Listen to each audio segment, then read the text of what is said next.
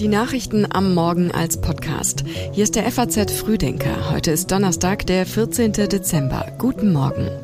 Und hier kommt das Wichtigste für Sie an diesem Morgen. Die Staats- und Regierungschefs der EU streiten über die Unterstützung für die Ukraine. Putin lädt wieder zur stundenlangen Jahrespressekonferenz und die Stadt Frankfurt trifft eine weitreichende Entscheidung. Dazu gleich mehr, vorher noch die Meldungen der Nacht in Kürze.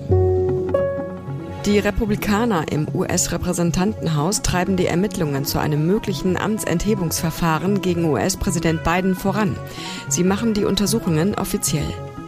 Corona, Erkältungen und auch Grippe sind immer noch oder zunehmend auf dem Vormarsch, wie aus den Daten des Robert Koch Instituts hervorgeht. Im aktuellen Bericht zur Lage ist von rund 8 Millionen akuten Atemwegserkrankungen bundesweit die Rede. Borussia Dortmund trotz den Stars von Paris Saint-Germain ein 1 zu 1 ab. Damit beenden die Dortmunder die schwierige Champions League-Gruppe auf Platz 1.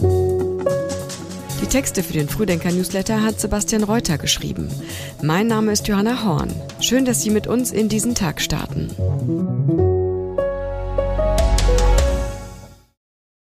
Die Staats- und Regierungschefs der EU verhandeln auf ihrem Gipfel in Brüssel über die finanzielle Unterstützung der Ukraine und mögliche Beitrittsverhandlungen. Unklar ist, ob weitreichende Entscheidungen getroffen werden. Putin ist nach wie vor fest entschlossen, die Ukraine militärisch in die Knie zu zwingen. Und er setzt darauf, dass die internationale Unterstützung der Ukraine nachlässt. Die Gefahr, dass dieses Kalkül aufgehen könnte, ist nicht von der Hand zu weisen. Leider. In der Europäischen Union sind sich zwar fast alle Mitgliedstaaten einig, dass wir den Haushalt der Ukraine auch in den kommenden Jahren mit insgesamt 50 Milliarden Euro stabilisieren müssen. Aber über das Wie besteht noch kein Einvernehmen. Vor allem Ungarn hat noch nicht zugestimmt sagt Bundeskanzler Scholz in seiner Regierungserklärung. Der ungarische Regierungschef Orban droht mit Blockaden. In einem Interview erklärte er, er sei zu einem Deal zu Finanzhilfen für Kiew bereit, nicht aber zu strategischen oder politischen Fragen wie der Eröffnung von Beitrittsverhandlungen. Die Regierung in Kiew benötigt dringend Geld, sonst besteht die Gefahr, dass sie im Frühjahr zahlungsunfähig wird. Die EU will das unbedingt verhindern. Mit der Eröffnung von Beitrittsverhandlungen würde erst nur ein Screening beginnen, bei dem ukrainisches Recht mit europäischem Recht abgeglichen wird.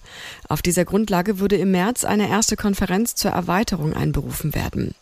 Bis dahin müsste Kiew auch die letzte ausstehende Auflage erfüllen, ein Gesetz mit Regeln für politisches Lobbying.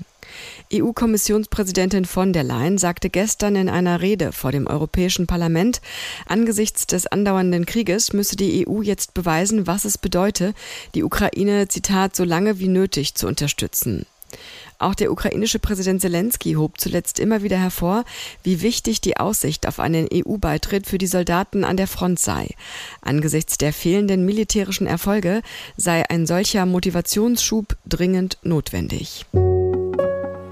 Zum ersten Mal seit Kriegsbeginn hält Russlands Präsident Putin wieder seine große Jahrespressekonferenz ab.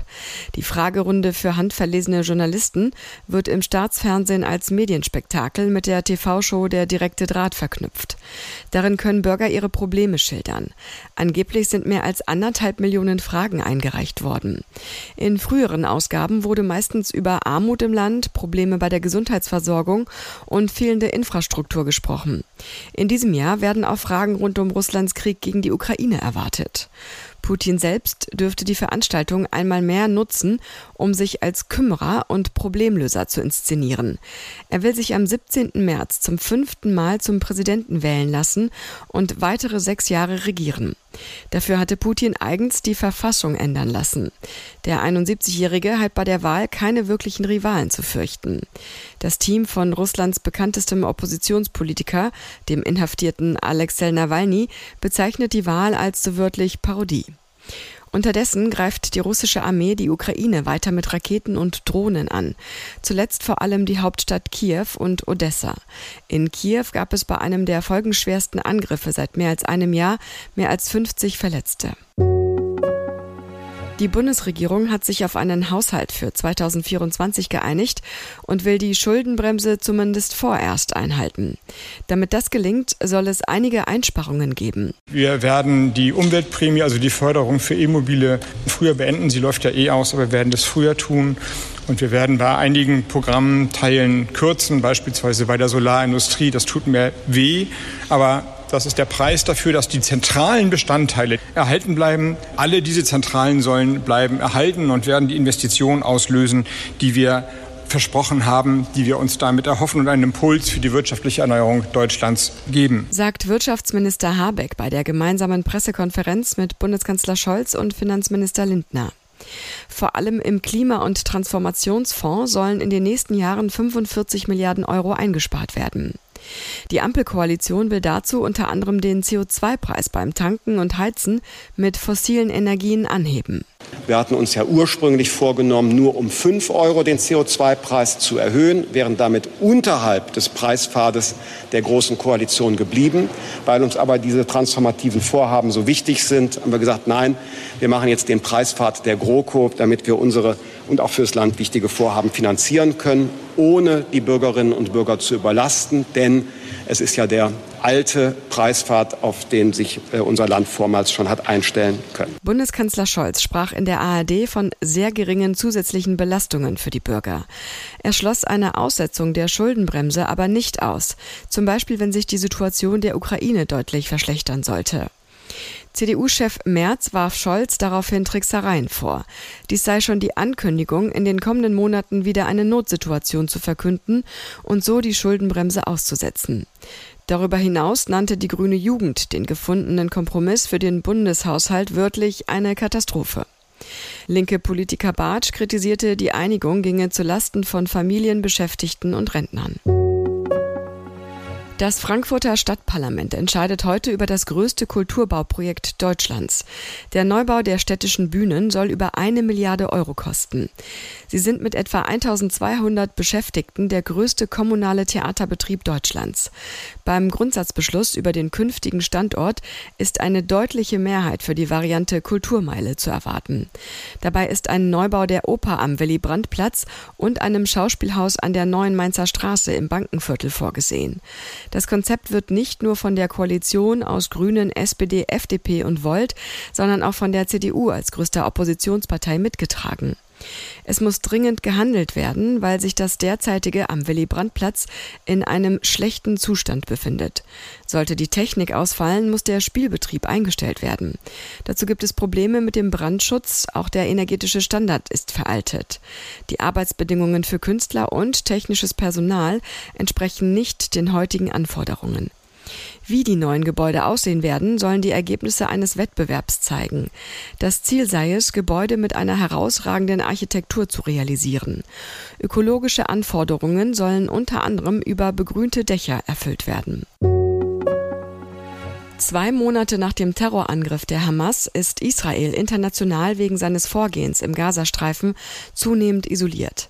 Nach Kritik von US-Präsident Biden reist heute der nationale Sicherheitsberater der USA nach Israel. Sullivan will in Tel Aviv noch einmal von Israel fordern, das Leben der Zivilbevölkerung im Gazastreifen zu schützen und mehr humanitäre Hilfe zu sichern. Zuvor hatte Präsident Biden Israels Ministerpräsident Netanyahu zur Kehrtwende im militärischen Vorgehen aufgefordert. Israel habe die USA, die EU und den größten Teil der Welt hinter sich.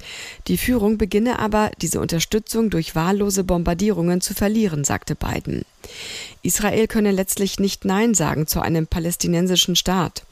Darüber hinaus forderten in der EU-Generalversammlung 153 Staaten einen sofortigen Waffenstillstand. Mit den USA und Israel stimmten nur acht weitere Staaten gegen die Resolution. 23 Staaten enthielten sich, darunter auch Deutschland. Bayerns Ministerpräsident Söder ist auch gerade in Israel. Ungeachtet der Forderung der Vereinten Nationen nach einem Waffenstillstand stellte sich Söder hinter das israelische Vorgehen im Gazakrieg. Israel habe ein Recht auf Selbstverteidigung und es sei notwendig, die Sicherheit jetzt in den Vordergrund zu stellen. Und im geschriebenen FAZ-Frühdenker-Newsletter ist das ein weiteres Thema.